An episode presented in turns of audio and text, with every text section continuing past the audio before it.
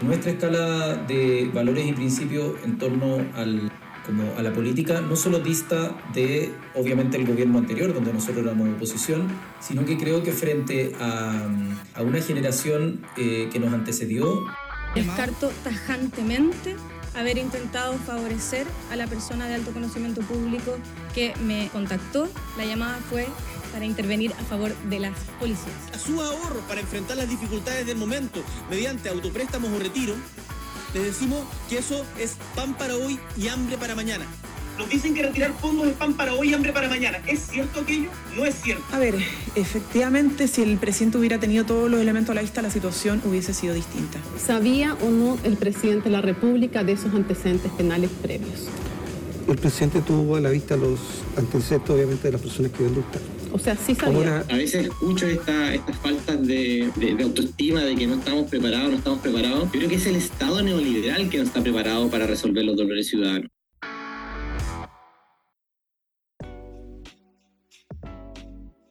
Bienvenidos a la cuarta temporada de Stakeholders, un podcast de política, políticas públicas y comunicación estratégica. En este episodio conversaremos con María Jesús Bofil, economista de la Universidad de Chile, máster en Administración Pública de la Universidad de Columbia y socia fundadora de Como. María Jesús, bienvenida a Stakeholders. Hola Sebastián, muchas gracias por, por haberme invitado. Buenísimo poder estar acá en esta plataforma de discusión súper interesante, así que muchas gracias. Gracias a ti por acompañarnos. Y para entrar de lleno en nuestra conversación, María Jesús, para nuestros auditores y para quienes nos estén escuchando, cuéntanos un poco de la historia de cómo, cuándo nacen, por qué decidieron crear cómo, qué es lo que hacen, obviamente, y cuál es el perfil de las personas que trabajan contigo.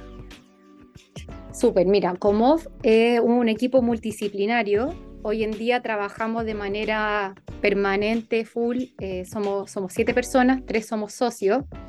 Eh, Francisco Carrillo, eh, economista, era el director de clase media protegida, que terminó también siendo, bueno, red de protección social.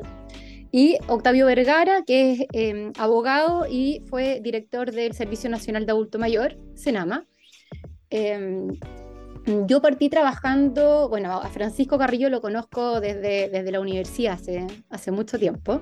Eh, trabajamos juntos en el gobierno, eh, al igual que con, con, Octavio, y empezamos a hacer proyectos juntos eh, a finales de 2020 y en marzo del año pasado con la integración ya de Octavio como nuestro tercer socio, partimos con todo en el fondo haciendo esta consultora de sostenibilidad que lo que hace es asesorar a empresas a diseñar o implementar estrategias o iniciativas de, sostenibilidad. Bueno, yo, creo que eh, ahora vamos a hacer un poquito ya de, aterrizaje lleno en lo que es sostenibilidad, pero nosotros básicamente lo que hacemos es acompañar a las empresas de distintos tamaños, distintos sectores, a, desde tener la conversación al punto ya de, directamente de, de, mm, implementar iniciativas concretas. Bueno, y en ese, en ese sentido, María Jesús, en, en agosto de, del 87, las Naciones Unidas publicaron el, famoso informe Brundtland, oficialmente llamado Nuestro Futuro Común, que básicamente enfrentó y contrastó la manera en la cual se venía llevando a cabo el desarrollo económico con el medio ambiente. Y este informe es importante no solo por el análisis que ahí se hace de las políticas de desarrollo económico que se están llevando en ese momento y el reconocimiento del costo medioambiental que ese tipo de desarrollo conlleva, sino que porque fue en ese informe donde por primera vez se utilizó el término desarrollo sostenible, que fue definido como aquel que satisface las necesidades del presente sin comprometer las necesidades de, de las futuras generaciones. Y en ese sentido yo te quería preguntar, hoy en día, ¿qué tan complejo llevar a la práctica la sostenibilidad en las organizaciones y también en qué otros aspectos este concepto ha permeado?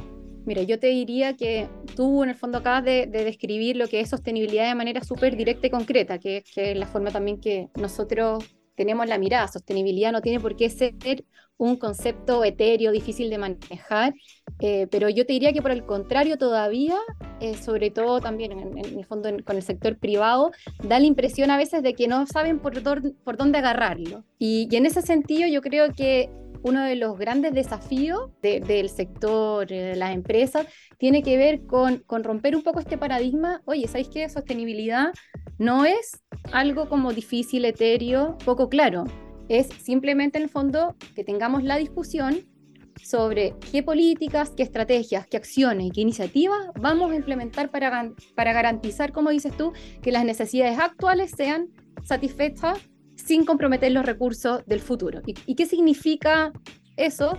Eh, no quiere decir en el fondo solamente que cómo yo voy a buscar de alguna forma demostrar mi compromiso con la sociedad, siendo algo que, que en el fondo sabemos que es importante, sino que tiene que ver con que tengamos esta pregunta de oye, ¿qué es lo que está pasando que pone en riesgo o no que yo perdure en el fondo como compañía, como empresa? Y, y en ese sentido yo creo que una forma de aterrizarlo es buscar el equilibrio de, tres patas que vemos nosotros. Y donde una, súper claramente, es buscar también la rentabilidad económica. Entonces, cuando uno habla de sostenibilidad, no tiene que como que pedir disculpas por pensar que uno también quiere generar utilidades. Oye, si en el fondo una empresa que no es capaz de generar utilidades es una empresa que no va a poder perdurar en el tiempo.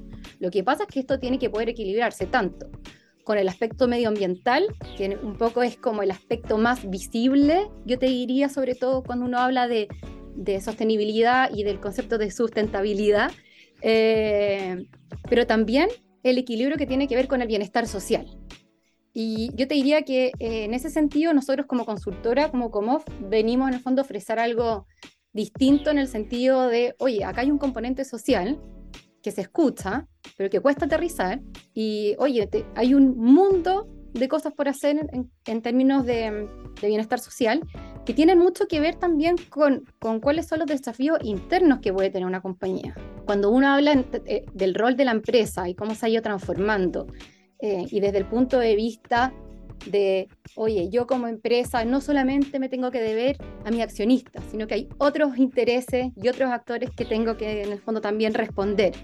Esto quiere decir que estos otros intereses son solamente externos y, y, ahí también cuando uno les dice, no, oye, eh, sostenibilidad también tiene que ver con puertas hacia adentro fondo nosotros yo te diría que el desafío, como te decía, es uno, es algo que hay que, es un concepto súper como aterrizado. Dos, esto es una pregunta que se tienen y un trabajo que tienen que hacer las compañías hoy. No tiene que ver con preguntarse como qué solamente si estoy respondiendo a los desafíos como del futuro y que puedo permanentemente de alguna forma eh, porque lo urgente en el fondo me, me, me expone a otro tipo de decisiones. Obviamente hay una tensión ahí, pero en el fondo sostenibilidad tiene que ver también con, con, cuáles son las acciones que voy a tomar hoy para poder estar en el fondo en el, futuro. Y si yo no tengo esa discusión hoy, ¿cómo voy en el fondo pretender tanto entregarle como valor a mis accionistas como al, resto de los actores en, en, el futuro?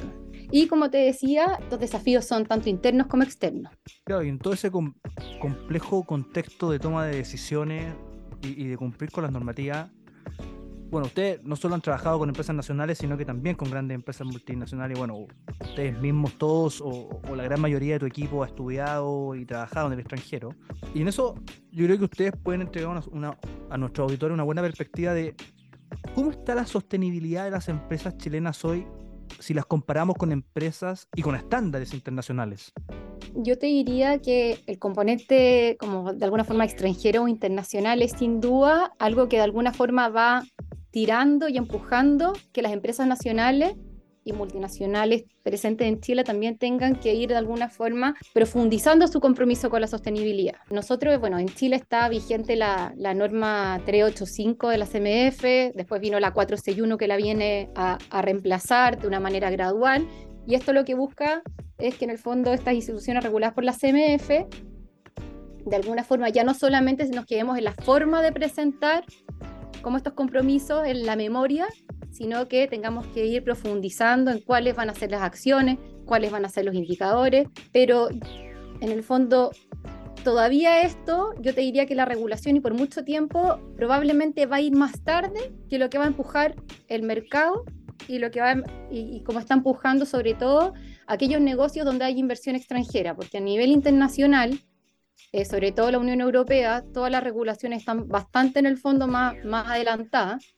Y si no es necesariamente la regulación, los inversionistas extranjeros están poniendo cada día más doble clic en el fondo cuáles son las acciones y las políticas que están, que están desarrollando las compañías. Entonces, por ahí en el fondo es el mercado un poco el que está empujando al, mercado nacional a tener que ir más rápido. Y, y, acá yo creo que es interesante también, Sebastián, destacar que uno cuando tiene estas conversaciones se imagina solamente a grandes empresas teniendo este tipo de discusiones, o que va a ser en el fondo una compañía que tiene inversión extranjera como que fuera la, la y a esa es la que le llega la presión.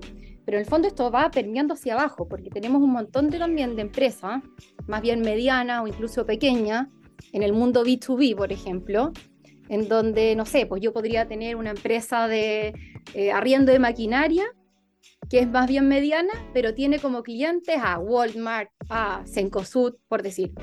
Y esas mismas compañías, que sí tienen importante componente de inversión extranjera o propiedad extranjera, están pidiéndole a sus, a su, en el fondo, a, las empresas proveedoras que cumplan ciertos estándares. Entonces, claro, la normativa eh, hoy en día no está de alguna forma afectando directamente a, empresas de menor tamaño.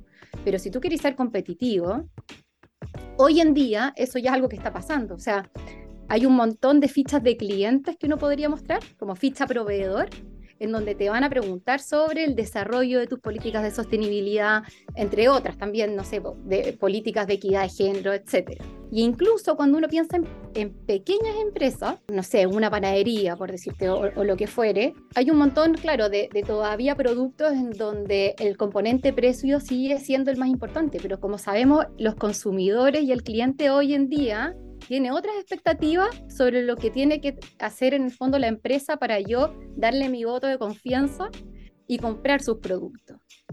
Y esa, y esa pequeña empresa, cuando está pensando en cuál es el valor que le va a ofrecer al cliente para satisfacer esa necesidad, no está pensando en sostenibilidad porque sea un desafío del futuro, es una necesidad hoy. Cuando, cuando esa empresa pequeña está pensando qué es lo que le va a decir al consumidor y le va a transmitir de cómo le ofrece valor a su comunidad, eh, con qué, cómo está, no sé, desde el manejo de residuos, si fuera más grande, esa no es una conversación futurística, es una conversación súper aterrizada y que va, como decíamos, de la mano de la rentabilidad. O sea, si yo no tengo esa conversación, si mi estrategia no toma en consideración eso, yo simplemente no perduro, no sobrevivo. Y ahí está como esta mirada que hacemos nosotros de, lo importante que esto es no solamente para las grandes compañías, se aplica también para las pequeñas y no solamente tiene que ver con una conversación de futuro, sino también de cuáles son las acciones que yo tomo hoy. Eso es súper interesante, María Jesús. Y en, ese, y en esa línea yo te quería preguntar, a propósito de, del manifiesto de Davos, que se publicó hace más de 40 años, ya en ese manifiesto se hacía alusión a que el propósito de las compañías consistía no solo en buscar ganancias para sus dueños, sino que también tenían que servir a los clientes, a los trabajadores y a las sociedades y comunidades donde se encontraban. Y bueno, obviamente a sus accionistas y a, los inversores. Y, y, después, bueno, durante los 80 tenemos todo el desarrollo del concepto de stakeholders por Edward Freeman, llegando hasta el capitalismo de los stakeholders. Y con ese marco teórico de trasfondo, ¿Cómo ven en la vinculación de las organizaciones con las cuales han trabajado con sus comunidades? Porque es algo, a propósito de lo que tú comentabas, ¿es algo que nace desde el propósito mismo de las organizaciones o es más bien la necesidad, la, esta obligatoriedad de cumplir con las reglamentaciones y con el marco jurídico de donde se encuentran emplazadas? Yo te diría que, que todavía el marco jurídico normativo deja espacio súper como grande a, que cada compañía lo vea, entonces no, no, responde de alguna forma una norma. Ahora, como te decía, acá el mercado sí ha empujado eso más rápido. En el fondo, eh, claramente los gobiernos corporativos, esto es un tema que están viendo súper de cerca, eh, y, en donde el análisis de riesgo, eh, todo lo que tiene que estar vinculado a los distintos grupos de interés, eh, es algo que yo diría es más o menos como transversal. Em, ahora, la forma en que eso lo, de alguna forma se traduce en acciones de compañía en compañía va variando de manera súper importante porque acá como en el fondo el sector, la, forma en donde yo me involucro con el consumidor y todo, va de alguna forma transformando en qué se traducen esas distintas relaciones con los actores de, de interés. Eh, pero quizás ahí lo, lo, que sí te diría como, como un poco eh, la propuesta que tiene como de novedoso es de no olvidarse de la relevancia también que tiene los mismos trabajadores como grupo de interés. eh, sobre todo cuando uno empieza, eh, piensa perdón, en, en, en, empresas más bien medianas o pequeñas. Claro, es poco probable que nosotros de alguna forma eh, exijamos o tengamos en, en, nuestra mente que vamos a pedirle, por ejemplo, a la panadería que tenga un plan de estrategia de vinculación con el entorno.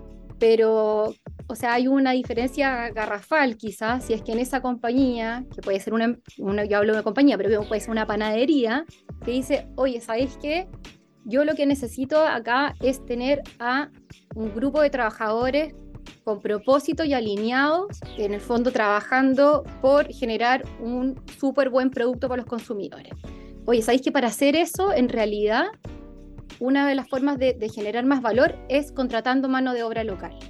O es, por ejemplo, siendo una vinculación y generando talento a través de ocupar los actores y las redes que yo tengo a nivel local en términos de capacitación. Y entonces, en realidad, uno dice, oye, ¿sabes qué? Da lo mismo en el fondo si una empresa es grande o chica o, o, en el fondo en qué entorno se mueve. Todos en el fondo tienen una, alguna forma de tener que vincularse con su entorno y a su justa medida para generar, generar valor. Probablemente en empresas más chicas esto va a estar más cerca del valor que ellos pueden generar a través de sus colaboradores y, su, y sus colaboradores, o sea, en sus comunidades, perdón. Y probablemente en algunas más grandes, en el fondo esta como la envergadura de las relaciones va a ir creciendo y voy a tener que tener distintos distintos estrategias que vayan vinculando y unos y otros. Pero, pero de alguna forma hay algo común que tiene que ver en cómo yo eh, armo relaciones y me preocupo del impacto que genero tanto ambiental como social en la sociedad. Eso no es algo como reservado para unos y otros. Acá tú, corrígeme si me equivoco, porque no, no, no es mi área de, de, expertise, ni mucho menos es, es, tu área, pero en base a lo que me ha tocado trabajar, mi experiencia profesional y algunos estudios, antiguamente, y digo antiguamente de manera un poco metafórica, porque hoy ya ¿Sí? casi nadie ocupa el concepto, se hablaba de responsabilidad social empresarial, un concepto que de un tiempo a esta parte, repito, eh, a mi parecer, pareciera que se hizo de mala reputación y que fuera como algo menor, como una especie de sucedáneo de la sostenibilidad, a veces incluso una especie de blanqueamiento de actividades empresariales poco conscientes y responsables con su entorno. ¿Qué fue del concepto de RSE? ¿Está superado? ¿Mutó? ¿Es extemporáneo? ¿Fue absorbido por el concepto de sostenibilidad? Yo te diría que, o sea, claro, son, son conceptos que de alguna forma eh, se mueven en, un mismo mundo, pero son, son distintos. Eh, y que como dices tú, hoy en día, en muchos círculos, cuando uno habla de responsabilidad social empresarial, hay de alguna forma un manto de duda, eh, hay por detrás un, un, una idea de que esto hay un green, o sea, eh, ¿cómo se llama? De greenwashing. Pero, pero más allá de, de, eso, yo creo, bueno, esto también tiene que ver con cómo nosotros vamos evolucionando y exigiéndole más a los distintos como actores de la sociedad. Y en su momento había una mirada que en el fondo le ponía un poco el sombrero de, oye, las compañías que quieren ser responsables y quieren demostrar su compromiso con la sociedad van a hacerlo a través de estrategias de responsabilidad social empresarial y en donde se entiende, yo te diría, uno, que, que esas estrategias de alguna forma son voluntarias. Eh, es algo que yo podría hacer o no hacer. Versus cuando nosotros tenemos esta discusión o este enfoque sobre qué es la sostenibilidad y de la conversación que hemos tenido nosotros hasta ahora, Sebastián, en realidad espero haber dado la impresión de que no es una conversación que yo pueda evitar tener, porque en el fondo es la conversación sobre qué es lo que voy a hacer para poder seguir existiendo. Entonces, mira, yo te diría que RCE eh, puede ser súper complementario a la sostenibilidad. Podría ser que yo en mi estrategia de sostenibilidad tenga, tenga por ejemplo, una patita de RCE, eh, pero en el fondo uno no puede pretender que a través de una política de responsabilidad social empresarial va a estar respondiendo a esos desafíos del futuro. Ahora, quizás para ponerlo en un ejemplo más, más concreto y cercano al, al expertise que tenemos nosotros como, como consultora, como te decía eh, Octavio, que fue director de, de, del Servicio Nacional de Adulto Mayor, nosotros uno de los expertises que tenemos tiene que ver con, con envejecimiento.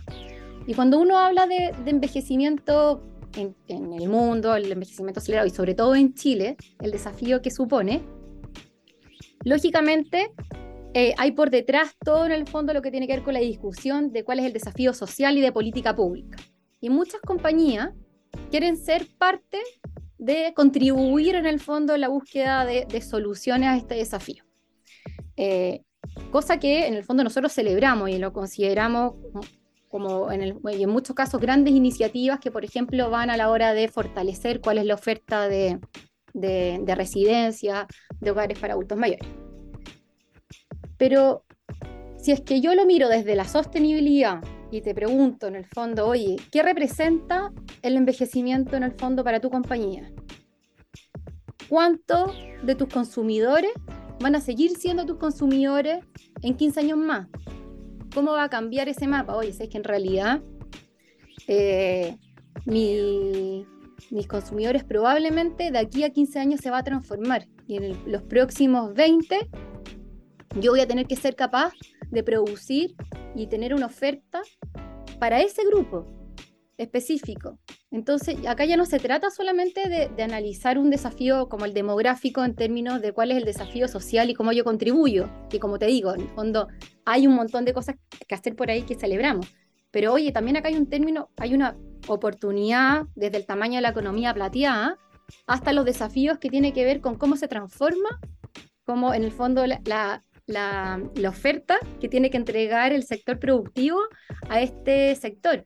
Oye, hoy en día los bancos hay un montón, mucho, que a partir de los 75 o incluso antes, te empiezan en el fondo a restringir un poco la, oferta de productos financieros. Eh, en 20 años más, esos mismos, oye, en 15, que se va a duplicar, triplicar en el fondo la cantidad de adultos mayores, perdón, eh, ¿cuáles van a ser los medios de pago disponibles para esta, para estas personas? Eh, entonces, como te digo, desde la mirada de sostenibilidad es, mucho más amplia y completa en su complejidad y cómo eso le afecta al negocio, versus la de RCE, que si bien en el fondo tiene una, un aporte que ir a entregar, todavía sigue siendo más, más parcial. Y en ese sentido, en esa evolución, ¿Qué cambios han podido ver ustedes en, los paradigmas de la gestión de las organizaciones en estos últimos 10 años y obviamente de, la vinculación que tienen y que tienen que tener con su entorno? ¿O ¿Cuáles son las principales tendencias que ustedes pueden identificar y, y un poco más complejo? ¿Qué hace que una organización pueda ser exitosa hoy desde un punto de vista integral? Mira, yo te diría que en el fondo acá hay una heterogeneidad súper grande a nivel de cómo las empresas van asumiendo este desafío. Hay unas que directamente en el fondo tienen equipos destinados a esto, otras en donde a lo mejor estos son temáticas que de alguna forma están más bien tomadas desde el directorio y trascienden a la organización a través de iniciativas en el fondo están repartidas entre las distintas, las distintas gerencias. Donde yo creo que en el fondo está el desafío y de alguna forma estamos avanzando tiene que ver con que esto, eh, que partió de alguna forma en los últimos años instalándose con todo lo que es la reportabilidad y las memorias, entregando información acerca de sus políticas y estrategias, hay una, hay una clara en el fondo dirección hacia entender que esto de alguna forma tiene que ir trascendiendo a lo largo de la organización. ¿Qué quiere decir eso? Que en el fondo no solamente vamos a tener un indicador en la memoria y que va a seguir al Comité de Sostenibilidad, sino que ponerle nombre y apellido a cuál va a ser en el fondo la acción específica, a nombre quiénes son los que están a cargo de implementar y hacer el seguimiento a que es, efectivamente ese indicador eh, mueva en el fondo las palancas que, que, se supone que tienen, que tienen que mover. Ahora, eh, esto lógicamente es, un proceso eh, que no se hace de un día para otro eh, y es algo que si bien a nivel de normativa y el marco conceptual que nos entrega IESI es una forma de cómo presentar la información y que empuja a las distintas organizaciones a compararse y quererse mejor, porque en el fondo acá están todos también compitiendo por, por capital también hay que entender que, hay un trabajo de alguna forma eh, más ad hoc y de uno a uno de cómo internamente yo tengo que responder esos distintos desafíos. Eh, las estrategias de vinculación con los, actores eh, y incluso también en el fondo lo que tiene que ver con medición de impacto, claramente no es un proceso estándar.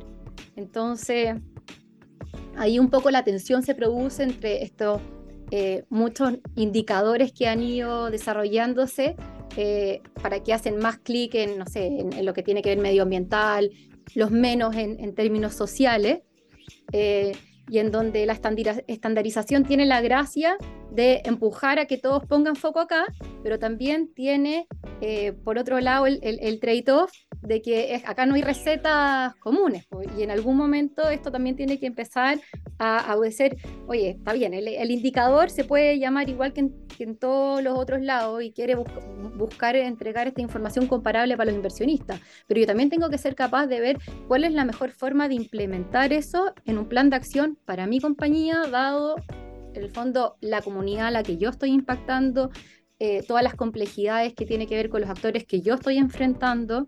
Eh, y, en ese sentido yo te diría que, claro, esto es un camino mucho menos estándar y en donde nosotros como consultora lo que hacemos es acompañar a las compañías en ir desarrollando precisamente este, este trabajo, eh, que culmina en la reportabilidad, pero que hacia abajo en el fondo tiene que tener carne. Esto no, no puede solamente estar en la forma, sino que tiene que estar en el fondo.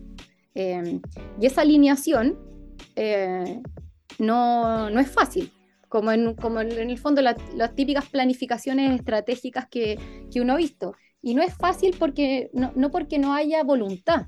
Eh, yo vengo del sector privado, yo trabajé mucho tiempo en, en, en el mundo financiero y uno tiene estas largas e interesantes jornadas de planificación estratégica con objetivos que suenan, oye, súper eh, interesantes, importantes, eh, los tenemos todos. Eh, o sea, hay, una preocupación por parte de, de, los jefes y las gerencias de que todo el mundo pueda recitar estos objetivos, pero uno sabe que a la hora de los que en el día a día, lo urgente, siempre en el fondo se come de alguna forma también lo importante. Eh, y esa es una tensión que, que, en el fondo está en la gestión en general, tanto en el sector público como en el privado, no, no solamente algo que sea del, del privado. Entonces, em, nada, en el fondo solamente decir que, que, que, que, que, en el fondo el desafío es grande, pero no es, porque, no es porque la sostenibilidad per se necesariamente sea algo más, más difícil de lograr, sino que esto tiene que ver con ese montón de cosas que de alguna forma en el día a día eh, hay espacio para postergarlo. Y nosotros el llamado es, oye, esto no es una conversación que se pueda postergar, porque esto es una conversación sobre cómo en el fondo va a seguir eh, existiendo ahora, en un año o en dos años. Eh, si nosotros ahora no tenemos esa discusión, esto tarde o temprano, ya sea por, por desde, que te, desde que te vaya a explotar como un conflicto porque no lo viste en términos de análisis de riesgo, hasta, como te decía, en, un análisis eh, más de, oye, quiénes son los consumidores, cómo se están transformando y quedarte en el fondo eh, atrás. María Jesús, y por último, ¿Qué planes tienen en carpeta en el corto, mediano y largo plazo? ¿Con, como alguna colaboración especial, algún proyecto emblemático? Mira, nosotros estamos en el fondo trabajando full para consolidarnos en nuestro rol de, ser partner del, sector privado en, esta, en este camino de, diseñar las estrategias e iniciativas de, de sostenibilidad. Pero tenemos clientes más bien grandes en donde yo te diría que ahí lo que estamos haciendo mucho es como consolidarnos en términos de implementar iniciativas en las que nosotros somos expertos, como envejecimiento, en futuro del trabajo, todo también lo que tiene que ver vinculado con, con educación técnica. En el caso de, empresas más bien medianas, eh, hay un tremendo trabajo que, estamos eh, haciendo y que es súper como bonito que tiene que ver, como yo te decía, con poder desarrollar de alguna forma el propósito, en el fondo, desde el desarrollo organizacional, cómo trabajo la sostenibilidad.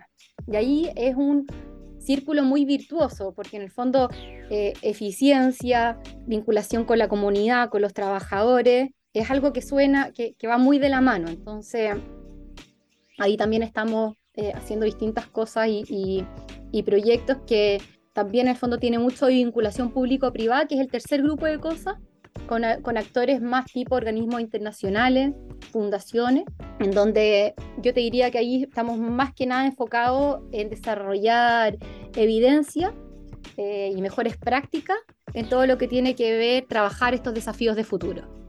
María Jesús Bofil, socia fundadora de Comov, gracias por habernos acompañado en Stakeholders.